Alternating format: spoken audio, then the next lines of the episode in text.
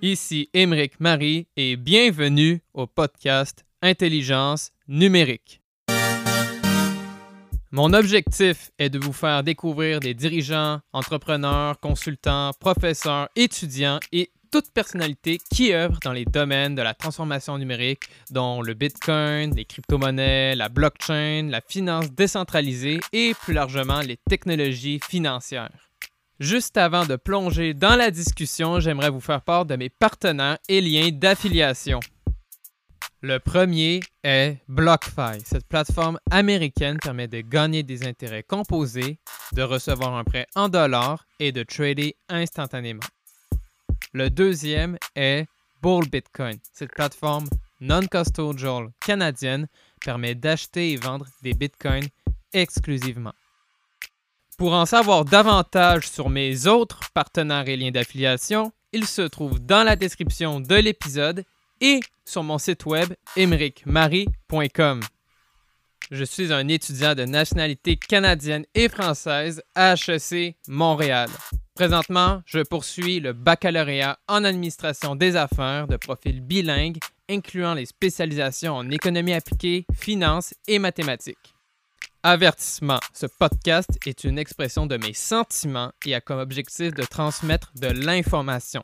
Ce n'est en aucun cas une stratégie d'investissement ou de conseil financier pour acheter ou vendre des actifs ou pour prendre des décisions financières. Surtout, faites vos propres recherches. C'est parti pour l'épisode. Bonne écoute.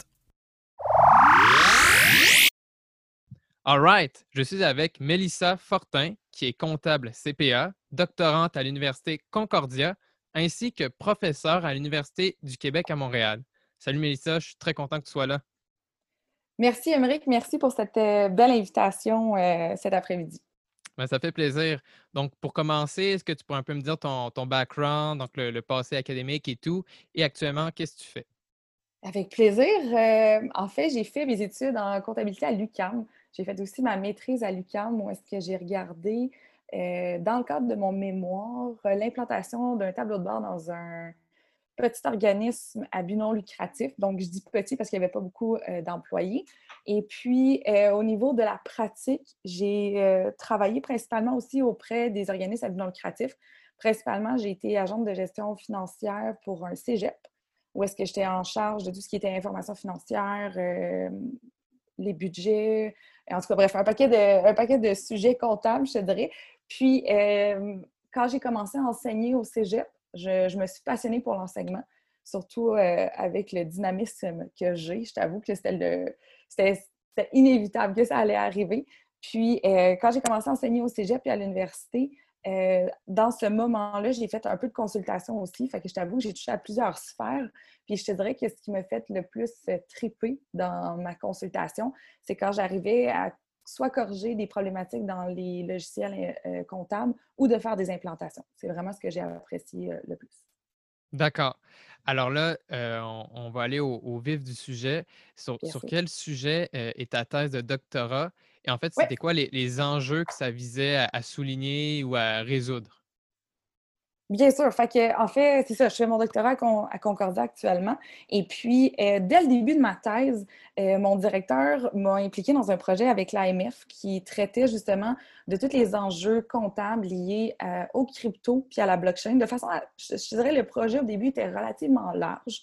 Euh, on travaille aussi avec une équipe euh, d'informaticiens qui euh, apporte plus le côté technique de la technologie, mm-hmm. alors que nous, on a un regard vraiment plus comptable. Puis, il y a plusieurs enjeux que j'ai soulevés. Le premier, c'était les ICO, donc c'est quoi les risques et bénéfices? Puis on a tenté dans un premier papier de regarder une vision plus intégratrice, donc c'est-à-dire d'aller voir les investisseurs, le régulateur, la firme elle-même, c'est quoi ses enjeux quand il lance un ICO. Et puis, euh, dans un deuxième volet, euh, en ce moment, je regarde euh, au niveau de la blockchain les entreprises qui l'utilisent plus comme un outil de gestion. Donc, c'est quoi les avantages, c'est quoi les risques, pourquoi qu'ils le font, d'aller chercher en fait dans la pratique qu'est-ce qui se passe en ce moment parce que c'est une technologie émergente.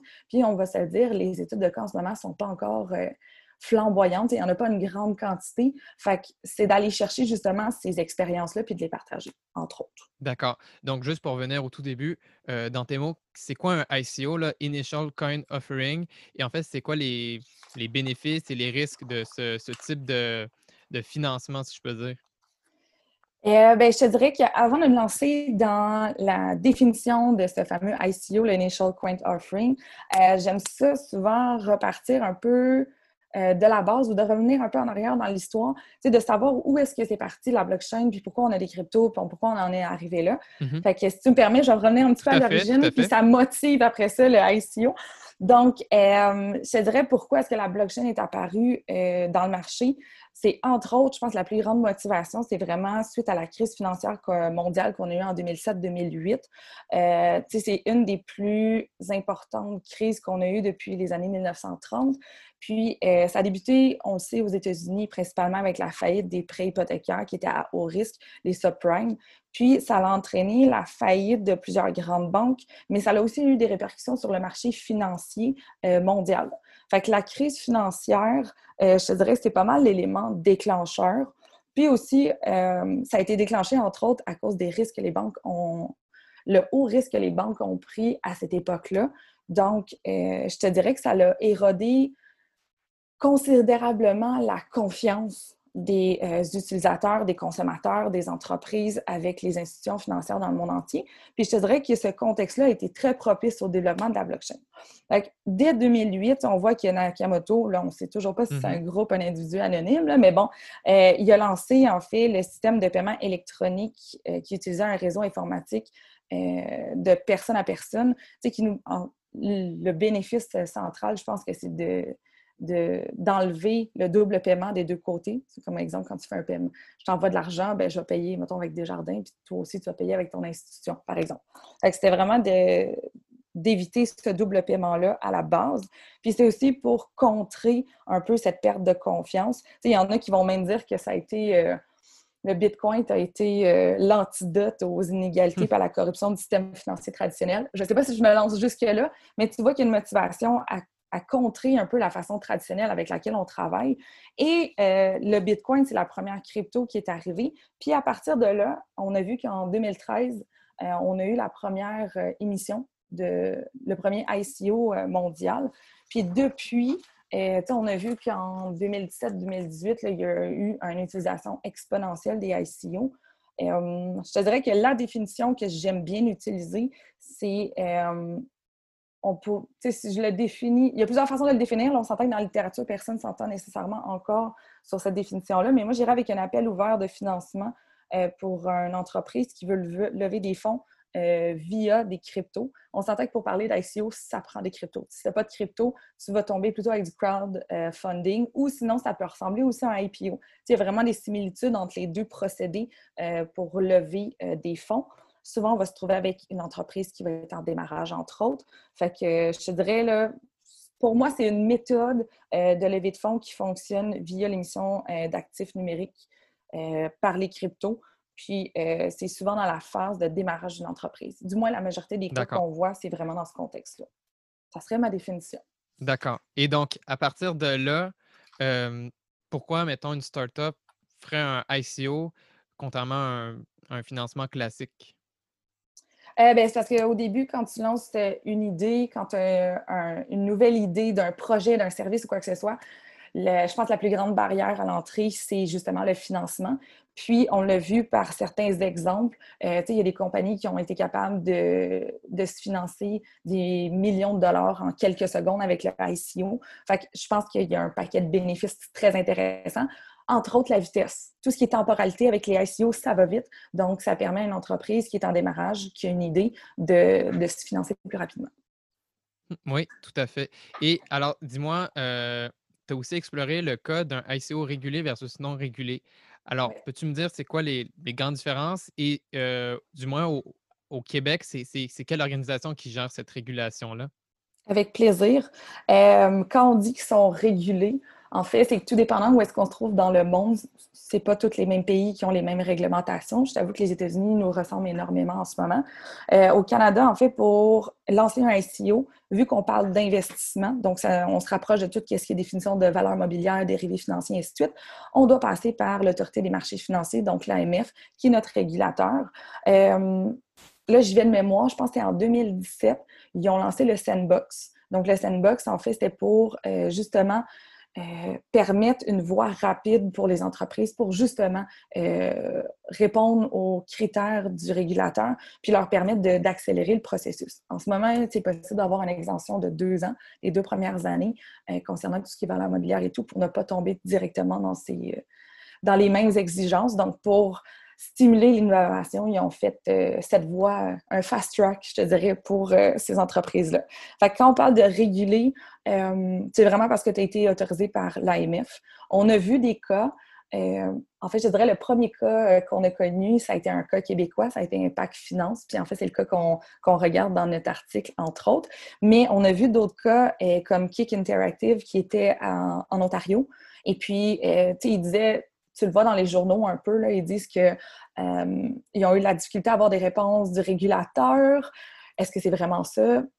personnellement, j'en doute un peu. je me dis peut-être que les exigences étaient trop élevées. Puis, ils ont lancé finalement leur SEO euh, aux États-Unis. Puis, ça n'a pas pris de temps que la SEC euh, les a attrapés. Puis, en ce moment, il y, a une poursuite judiciaire qui, qui s'ensuit. Hmm. Fait que souvent, c'est ça le, risque, c'est que si tu si tu suis pas la réglementation en place, ben, le régulateur débarque assez rapidement.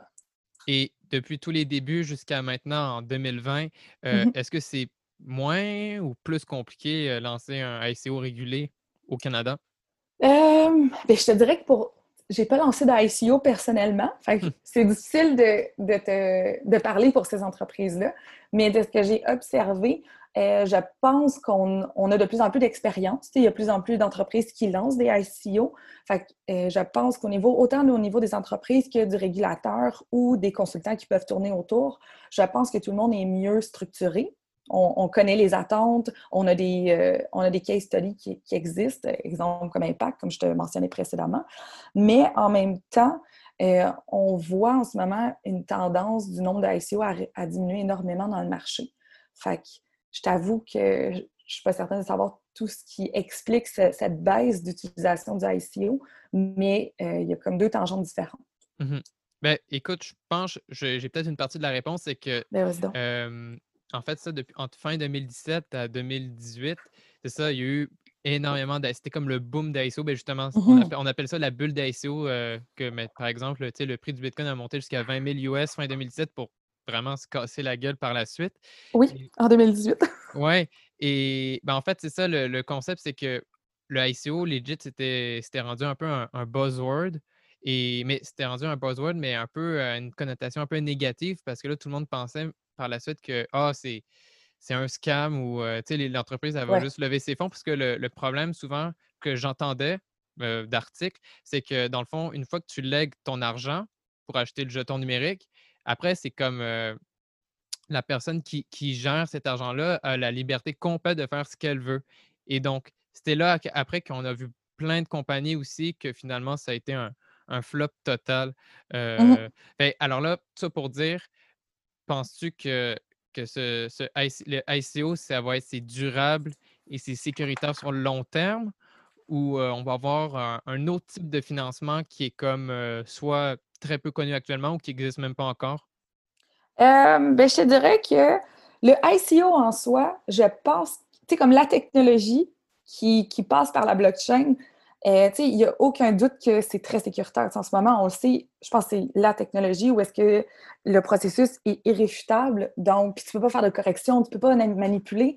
Fait au niveau de la technologie, j'ai aucun doute. La seule chose, puis tu m'as amené, je t'avoue que tu m'as fait une très belle introduction, euh, c'est après ça, c'est qu'est-ce que l'entreprise va en faire. Euh, c'est un peu comme le crowdfunding. On, on, présente un projet, on présente l'équipe qu'on a, puis souvent, on va retrouver toutes ces informations-là dans le white paper. Euh, dans le livre blanc de l'entreprise, puis, qui, puis en fait, je pense que ça reprend un peu le prospectus. qu'on va retrouver avec le IPO, mais pas avec les mêmes exigences, encore une fois. Puis, dans ce document-là, c'est là que tu vends ton produit, c'est là où ton service, c'est là que tu, fais tes fameuses promesses d'entrepreneur, si tu veux.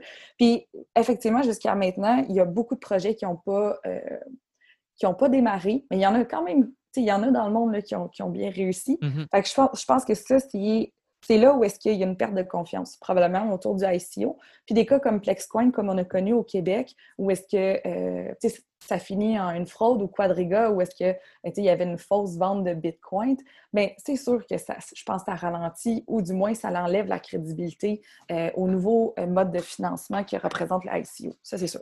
Et peux-tu me, dire, pour ceux qui ne savent pas, en gros, c'était quoi le, sujet autour de, de PlexCoin, puis aussi le, le, problème de Quadriga CX? Euh, oui, bien sûr. En fait, ben, je, te dirais que celui que j'ai le plus en tête en ce moment, que j'ai le plus lu, c'est Quadriga. Euh, mm-hmm. Quadriga, en fait, c'est une compagnie canadienne. C'était une plateforme qui permettait de faire euh, des transactions avec des bitcoins. Donc, c'était vraiment une, plateforme transactionnelle de crypto. Puis, le président ou le CEO euh, est décédé pendant un voyage en Inde l'année dernière. Et puis, euh, il n'y avait pas de plan de contingence, il n'y avait pas de plan de relève. Fait que plus personne n'avait accès au, euh, au compte de, du CEO. Fait que l'argent était comme gelé sans savoir était où. Puis, il y a eu une, une enquête qui s'est suivie, évidemment, par la suite. Puis, ce qu'ils se sont rendus compte, c'est que sur la plateforme de Quadriga, exemple, tu achetais 1000 bitcoins. Fait que sur ta plateforme, tu les voyais mais c'était des faux bitcoins. Puis, euh, je ne sais pas, tu attendais, mettons, deux mois, là, tu en avais pour 1200. Euh, fait que tu pouvais retirer ton 1200 et là, Quadriga se retrouvait avec un 200 dollars euh, manquant dans leur compte. Donc, je te dirais qu'on se rapproche énormément d'un cas de fraude traditionnel, mais qui a été fait avec, avec un ICO. Ben, non, excuse-moi, pas avec un ICO, avec des cryptos. D'accord, d'accord. Et Plexcoin, ben, ça a été un ICO qui était frauduleux aussi. Fait que... OK. Et ben, dis-moi ça, dans tout ce que tu me racontes, pour toi, c'est comment c'était quoi ta démarche pour justement récupérer les, données, les analyses? tu sais, sachant justement, tu me l'as dit, c'est une technologie encore assez embryonnaire, l'ICO encore plus, sachant que c'est juste une branche, si tu veux, de tout l'écosystème blockchain. comment tu as fait en fait pour trouver de l'information crédible? Euh, ben, je te dirais qu'au début, quand j'ai commencé le projet, je t'avoue que ça me faisait peur parce que je connaissais absolument rien. J'ai vraiment un background euh, de comptable en management, à l'interne, contrôle interne et tout. Ces notions-là, ça va. Mais quand arrivait le temps de parler de crypto, je ne connaissais pas ça. Mm-hmm. Fait que je te dirais que la première étape, ça a été de vraiment me documenter. Donc, l'Ordre des CPA a fait plusieurs publications. Il y a des publications euh, académiques, évidemment. Fait que je te dirais que c'est plusieurs mois de lecture le soir, fin de semaine, où est-ce que tu essaies de consolider ces données-là. On a eu la chance de parler avec certains experts, puis j'ai tenté d'aller chercher aussi euh, des exemples concrets, comme comment ça fonctionne un portefeuille, comment j'envoie des bitcoins à quelqu'un pour avoir tout, euh, pour avoir au moins quelque chose de concret sous l'œil. Puis une fois que ça, euh, ça a été fait, euh, je te dirais que tranquillement, pas vite, j'ai regardé sur LinkedIn. En fait, en ce moment, mon outil, c'est vraiment LinkedIn. C'est ça qui mm-hmm. me permet en ce moment de cibler les acteurs clés donc, c'est de suivre qui a lancé un ICO, euh, qui euh, a lancé une nouvelle plateforme. Fait que souvent, je contacte ces personnes-là. Puis en faisant des entrevues avec les gens qui euh, ont adopté cette technologie-là émergente, souvent avec, en allant voir qu'est-ce qu'ils font dans la pratique, pourquoi ils l'ont lancé, c'est quoi les motivations, ben, je t'avoue que ça a été mon moyen d'aller chercher toute l'information que, j'ai jusqu'à maintenant. Fait que, d'un point de vue recherche, c'est vraiment des entrevues avec des gens de la pratique parce qu'on n'a pas assez d'informations euh, pour le faire autrement, je t'avoue. D'accord. Et, dis-moi, euh, par exemple, sur, LinkedIn, peux-tu me dire, pour les intéressés, des, exemples d'acteurs ou de plateformes assez, euh, assez tendance, là, ils font vraiment du contenu intéressant dernièrement? mon Dieu, oui, j'en ai plein, mais j'ai pas. Je vais vouloir te le dire, puis je pourrais pas t'en donner. en ce moment, je te dirais, il y a M. Lalonde de Rivemont qui est euh, à Montréal, où est-ce qu'ils font euh, justement, je pense qu'ils sont consultants pour tout ce qui est investissement. Oui, je lui ai fait un enregistrement. ben voilà, ben voilà, j'ai fait un lien avec ton, ton, podcast antérieur. Euh, sinon, je te dirais Impact Finance. En ce moment, je ne sais pas où est-ce qu'ils ils en sont rendus avec leur projet, mais tu sais, ça, a quand même été notre premier ICO au mm-hmm. Québec. Donc, c'est quand même important d'aller voir des fois les cas qui ont été faits les premiers, du moins. Sinon, écoute, j'ai plein de noms, mais je ne sais pas si je peux nécessairement les nommer. Fait que je ne sais pas si je peux aller dans cette piste-là. Mais souvent, c'est juste de taper euh, Blockchain Montréal. Euh, il y a un paquet de ressources qui vont euh, sortir. Il y a des ressources aussi pour les étudiants. Je pense que tu avais, je, pense que toi-même, tu avais participé. Le nom m'échappe, mais c'est ils font justement tout ce qui est éducation ou formation pour tout ce qui fait une tech de façon générale. Oui, ben justement, en fait, je, euh, ben, je préside un comité blockchain d'HEC où notre but, justement, c'est de vulgariser plein de concepts de ce domaine-là et on, organise des, conférences à, HEC. Et ouais, ça, mettons, ouais, ça, c'est cool parce que là, je vois vraiment que c'est un, engouement, tu sais, une. Euh, on est un petit comité, mais sur les 4-5 événements qu'on fait par année, c'est à chaque fois, c'est sold out à 70-80 personnes. Alors, euh, ben, c'est vraiment motivant et on voit vraiment que c'est parce que c'est drôle parce qu'en fait, tout ce qui est la technologie blockchain et, crypto-monnaie et tout, c'est sûr que c'est petit encore, mais le, mmh hype présent, le, vraiment, c'est, ça, ça, intéresse énormément de monde. Donc, ce qui est fascinant, c'est que l'innovation est exponentielle, en fait. Si, si, tu te, je sais pas, si tu te déconnectes de tout pendant un mois, euh, vraiment, tu ne seras plus dans le coup, là, tu ne seras plus du tout à jour. Fait que c'est ça aussi qui est, cool et qui est prenant et on reste comme dans la, dans la vague et tout. Tout à fait. Puis, tu sais, je vois de plus en plus aussi des organisations qui sont là pour représenter euh, le, le pan plus canadien. Par exemple, je pense à l'Association canadienne de chair de bloc euh, en tout ce qui est euh, supply chain. Mm-hmm. Euh, c'est M. Valiquette qui, qui, en est responsable. Puis, ils ont vraiment parti de l'association pour justement créer un réseau entre ceux qui veulent implanter la blockchain puis ceux qui rendent des services. Puis, c'est vraiment de les supporter dans tout ça. Fait que je te dirais qu'il y a un paquet d'associations, d'organisations qui veulent justement aider à l'émergence de la technologie. Ça, il n'y a aucun doute. C'est juste que ça dépend toujours aussi du besoin de l'entreprise. Euh, ça dépend qu'est-ce qu'on cherche. Euh, des fois, c'est juste de se mettre à jour. Des fois, c'est juste avoir de l'info. Des fois, c'est on veut le développer. Fait il commence à avoir de plus en plus, je t'avoue, de belles ressources euh, au Canada. Puis même au Québec, on en a plusieurs, je t'avoue. Et je me demandais par curiosité, en tant que, comme tu es professeur, toi, quand tu côtoies d'autres professeurs, qui, c'est quoi leur, opinion? Ils, ils, savent un peu ou ça dépend vraiment de l'industrie dans laquelle ils, sont? Euh, ben, je te dirais souvent ce que j'entends, puis de façon générale, pas juste de mes collègues de mmh l'UQAM, mais de mes collègues de partout. Euh, souvent, quand on parle de blockchain, quand on parle de ICO, les gens sont intéressés, mais ils ne comprennent pas c'est quoi.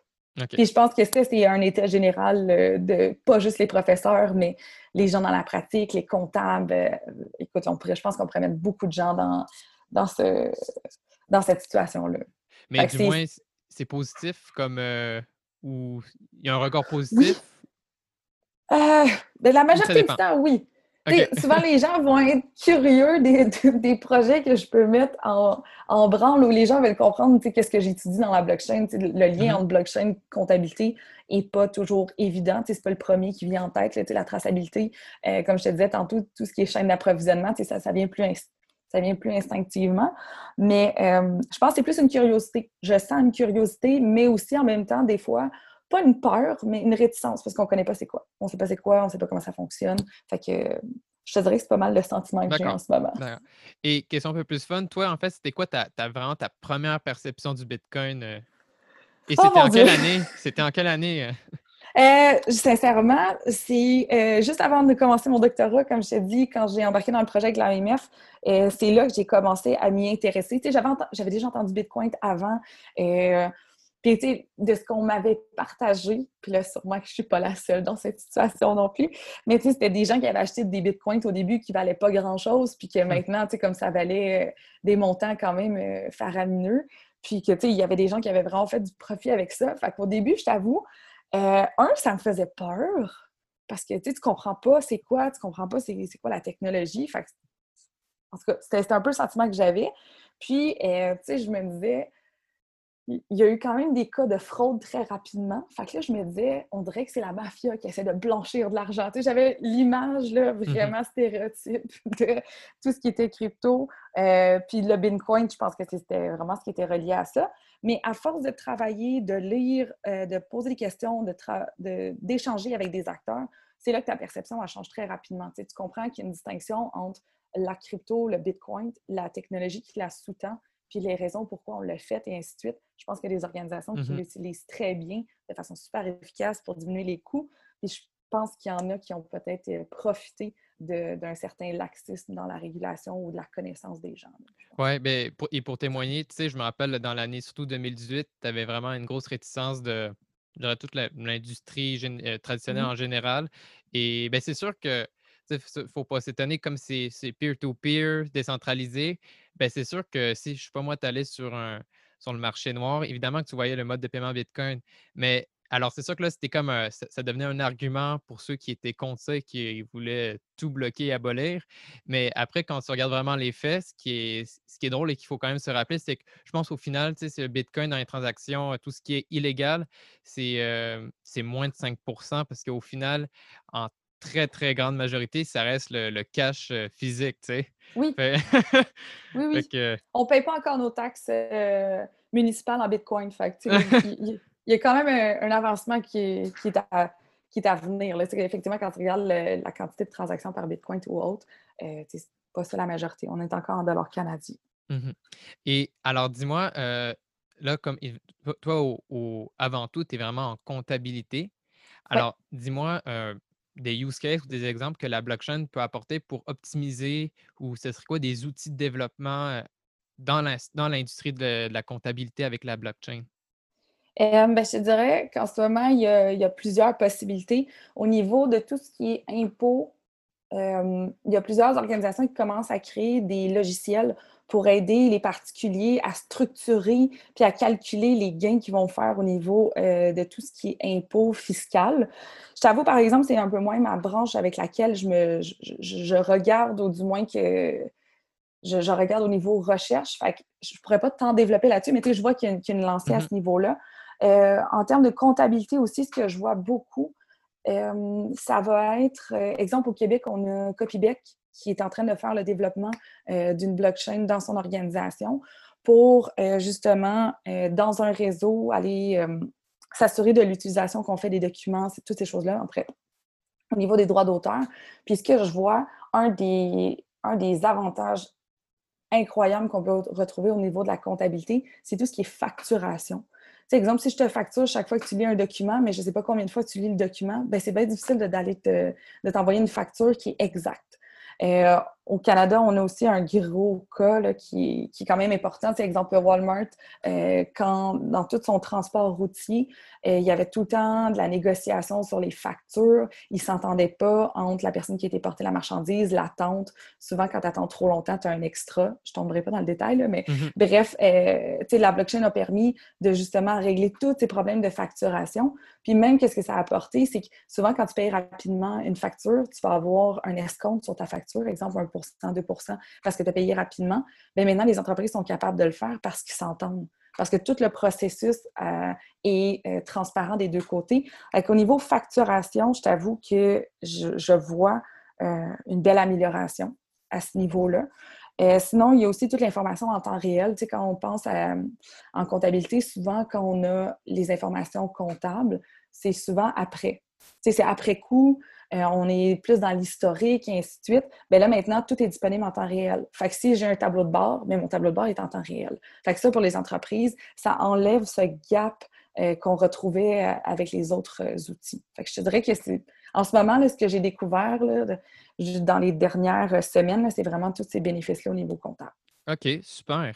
Et alors, dis-moi, selon toi, avec ton expérience de, tous les gens que tu as rencontrés en contact, selon toi, c'est quoi les, moyens pour augmenter justement l'adhésion de cette technologie, autant au niveau des entreprises, des startups, peu importe les, industries, et aussi, mettons, au niveau de l'usage des, des, consommateurs comme toi et moi?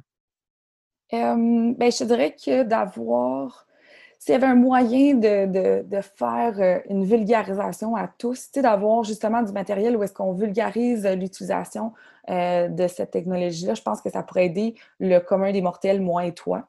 Euh, au niveau des entreprises, veux, veux pas, il y a certaines entreprises qui se sont lancées rapidement dans le processus puis qui veulent justement, en utilisant, exemple, la blockchain, ils veulent créer un avantage concurrentiel par rapport au marché. Que je pense que ces cas-là vont stimuler les, entreprises à s'en aller de plus en plus vers cette, cette, technologie-là, étant donné qu'on n'a pas tant de cas encore des fois, on attend qu'il y ait un pionnier qui le fasse, puis qu'on fasse. On regarde un peu notre voisin, notre voisin le fait, on va aller un peu dans l'imitation. je pense que ça prend des, certaines entreprises qui vont être euh, plus pionnières, puis qui vont se lancer dans le processus, mais aussi de le partager. Je trouve qu'en mm-hmm. ce moment, avec tout ce qui est blockchain ICO, il y a beaucoup d'informations qui, qui est quand même euh, partagées ou transférées, ce qu'on ne retrouve pas toujours euh, dans toutes les technologies. je trouve ça vraiment intéressant. J'ose espérer que ça va motiver d'autres entreprises à,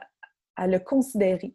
Ne serait-ce que le considérer. Tu sais, des fois, c'est on peut, se rendre que la on peut se rendre compte que la technologie n'est pas pertinente pour notre organisation. Par exemple, si je suis dans une entreprise où est-ce que je n'ai pas besoin de travailler avec un, gros réseau, où est-ce que je n'ai pas plein de fournisseurs, euh, ou que je n'ai pas plusieurs parties prenantes, ben, ça se peut que le modèle ne s'applique pas. Mais des fois, juste de le considérer, ça peut. Je pense que ça amènerait peut-être euh, différentes euh, perspectives. Et tranquillement, pas vite, je pense que dans les, dans les universités, euh, de plus en plus, il va y avoir des cours où il va y avoir des formations. On le voit, euh, on voit Berkeley en fait, Cambridge en mm-hmm. fait. Tranquillement, pas vite, des, on voit certaines universités américaines faire à développer des formations. Je suis certaine que la tendance va suivre au Canada sans faute. C'est juste que ça prend du temps à changer. On s'entend. Pour préciser, en fait, par exemple, à, Montréal, est-ce que tu sais s'il y a des causes pour le moment? C'est vraiment. Euh, on en parle, mais sans plus, il n'y a rien de concret euh, d'établi. ben, je te dirais que j'ai vu, du côté de l'UCAM, j'ai vu des formations. Je crois qu'au HEC également, vous en avez. à Concordia, je sais qu'ils font des présentations. Ça existe, mais n'ayant pas participé, je ne peux pas te confirmer le niveau. Est-ce que c'est pour un néophyte qui veut juste apprendre ou c'est quelqu'un qui est vraiment comme les deux pieds euh, joints puis qui est dans un projet puis qui a besoin d'aide. Je ne sais pas jusqu'à quel niveau cette formation-là euh, est poussée, mais on le voit tranquillement pas vite émerger. Là. En 2020, on a vu des formations dans les universités se développer, mais c'est pas dans le cadre d'un programme. ce ne serait pas un certificat ou un bac. C'est mhm. vraiment plus en formation continue qu'on le voit en ce moment. D'accord. Et dans, dans, un esprit de, de start-up, euh, toi, personnellement, si tu devais réaliser un projet ou un produit avec la blockchain, ça serait quoi euh, selon toi? Sincèrement, euh, si j'avais la chance de faire ça, maintenant je ne suis pas chercheur, je ne suis pas professeur, là, on m'enlève mes tâches, puis je pouvais me lancer. je pense que je tenterais. Non, je pense pas que je le ferais. Je, je me partirais d'une plateforme blockchain pour une industrie qui en ce moment en aurait besoin. Je ne sais pas encore quelle industrie j'utiliserais. Je ne sais pas je ne sais pas si je me partirais pas un logiciel comptable. En même temps, je doute que les comptables vont désirer avoir un, logiciel blockchain parce qu'on s'entend, tu ne peux pas faire de correction, tu peux difficilement faire des reclassifications. Fait que je ne sais pas. Je, doute que ça s'en aille dans cette voie-là. Mais je pense que je me partirais vraiment une plateforme blockchain pour des entreprises qui sont soit euh, dans tout ce qui est euh, chaîne d'approvisionnement, transport. Je, je pense que je m'en irais là-dedans. Ça me ferait vraiment triper. Hmm. Puis ce que je me rends compte, c'est que souvent, quand tu crées la, la plateforme blockchain avec la technologie blockchain, souvent, il y a une adhésion qui est beaucoup plus importante. Tu sais, quand tu n'as pas le travail à faire du développement, tu sais, quand tu n'as pas cette partie-là à faire, ben, tu es peut-être plus enclin à l'utiliser. OK. Et une de mes dernières questions, tu en avais un peu parlé tout à l'heure quand tu parlais du Bitcoin avec la, grosse montée et de, de, gens qui avaient investi à presque à rien à l'époque. Toi, est-ce que tu as, investi personnellement dans une crypto-monnaie ou, le Bitcoin ou sinon, est-ce que tu penses, ça serait quoi selon toi sinon le pourcentage d'allocation qui serait quelque chose de raisonnable? Personnellement, personnellement, j'ai toujours pas investi. J'y ai pensé souvent, mais il y a un aspect éthique qui vient à chaque fois me chercher et qui m'amène à réfléchir c'est que je me dis, si je fais de la recherche sur ces organisations-là qui, utilisent des cryptos, qui utilisent la blockchain, euh, est-ce que si moi, je suis investisseur, ça pourrait changer ma perception comme chercheur? Fait que je t'avoue que pour l'instant, je préfère qu'on me montre comment ça fonctionne. J'aime mieux mm-hmm. parler avec des investisseurs, j'aime mieux parler avec ces gens-là que moi-même le faire. Euh, fait que je te dirais au niveau éthique, en ce moment, je me suis euh, dressé cette barrière. Peut-être que je ne devrais pas ça serait, ça serait une belle discussion à avoir. Puis, euh, je te dirais que quelqu'un qui voudrait investir euh, dans, ce, dans des cryptos, par exemple, euh, ben, si la personne a les. le seul conseil, je pense, que je pourrais donner à cette personne-là, c'est que si la personne peut perdre à 100% son argent, ben oui, elle peut l'investir. Au mm-hmm. sens que si tu as un surplus, on s'entend que moi, je n'investirais pas en Bitcoin pour payer mon cash down de maison, par exemple. On s'entend que je n'irais pas, dans, quand tu fais des investissements, ça dépend toujours de ta tolérance de risque, un, paquet d'éléments. Mais si, je ne sais pas, tu as 1000 puis tu te dis, ben, si je le perds, je vais être encore capable de payer mon épicerie, puis ça n'a pas d'impact, je pense que ça pourrait être euh, une, une somme que quelqu'un pourrait investir. Je, ne, je, ne, fais pas de commentaires par rapport à mon exemple au niveau du montant. J'ai 10 000, ça répète n'importe quel autre mm-hmm. montant. Mais si la personne est prête à le perdre à 100% je me dis, why not?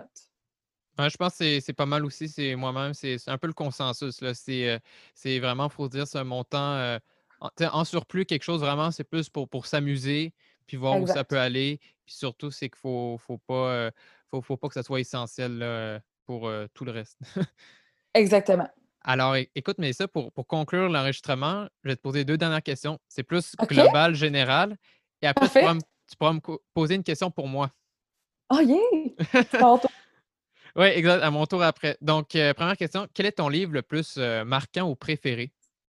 Est-ce que ça doit être relié à tout ce qui est crypto ou de façon générale? Général. OK. Euh, Comme tu deux secondes, je pense. Euh, J'irai avec L'alchimiste de Paulo Coelho. ce que j'avais apprécié de ce livre-là, c'était comme c'est un conte, on s'entend, qui est un peu philosophique, puis, euh, tu apprends à repenser, à revoir un peu comment la vie euh, fonctionne, euh, écouter ton cœur, euh, aller au bout de tes rêves. ça t'amène à, repenser un peu le quotidien, je te dirais. je pense que c'est une, belle, une belle réflexion philosophique que j'ai bien aimée. Intéressant. Et ma deuxième question, c'est quel est ton meilleur conseil pour atteindre ses objectifs dans la vie? ben, en fait, ça serait de un, avoir un objectif. Ça, c'est mm-hmm. la, base, hein, on s'entend. puis une fois que tu as cet objectif-là, puis on s'entend que cet objectif-là, il faut que ça te rende heureux, il faut que tu sois passionné. Et je pense que la passion, il y est pour beaucoup dans les gens qui, se rendent loin. Euh, puis je te dirais qu'une fois que tu as un objectif, euh, ça te prend pas un plan, mais au moins une idée de comment tu vas y arriver. Puis je pense que ce qui est encore plus important, c'est qu'au quotidien, tu te donnes justement des petits objectifs atteignables qui t'amènent tranquillement pas vite vers ce plus grand objectif que tu as dans ta ligne de mire. Je pense hmm. que c'est important à tous les jours de te donner un petit objectif pour avancer parce qu'on s'entend que tu ne changes pas le monde en une journée. Fait un pas à la fois, euh, chaque jour d'avancer dans cette direction-là, je pense que je pense que ça rend le tout atteignable. D'accord, d'accord. Et dis-moi, est-ce que tu as une question pour moi? Bien, certainement. En fait, j'en aurais plusieurs, mais je vais y aller. Euh, OK, je, vais te relancer une des questions que tu m'as posées. Si toi, tu étais entrepreneur puis tu avais à lancer un projet blockchain, euh, qu'est-ce que tu essaierais de résoudre avec cette euh, nouvelle technologie? Oh my God. ben, tu vois, moi, je, ben, pour, pour résumer, moi, je, suis plus, j'ai plus un intérêt dans tout ce qui est économie et finance. OK.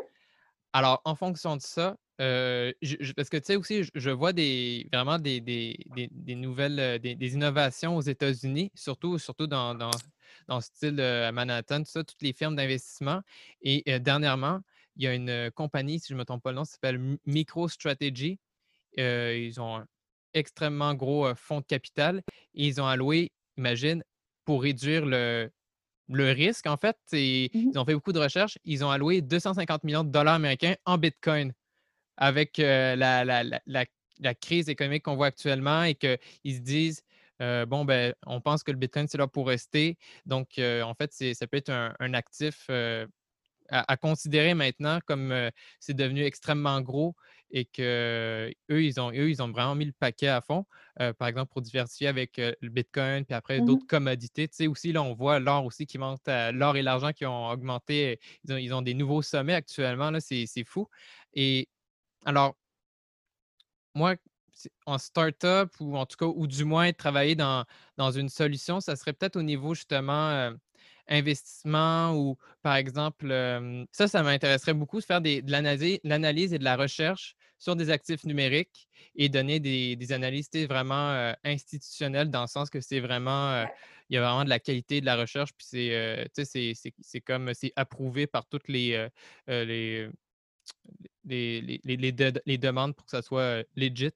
Donc, Mais il y, a une, demande en ce moment pour ça. Parce que, quand, exemple, quand j'ai parlé des investisseurs de Impact, je pense que qu'est-ce qui trouble les investisseurs en ce moment, c'est que si j'investis, mettons, à la bourse avec des actions ou quoi que ce soit, ben, il y a plusieurs analystes qui vont regarder la compagnie, qui vont me faire des commentaires.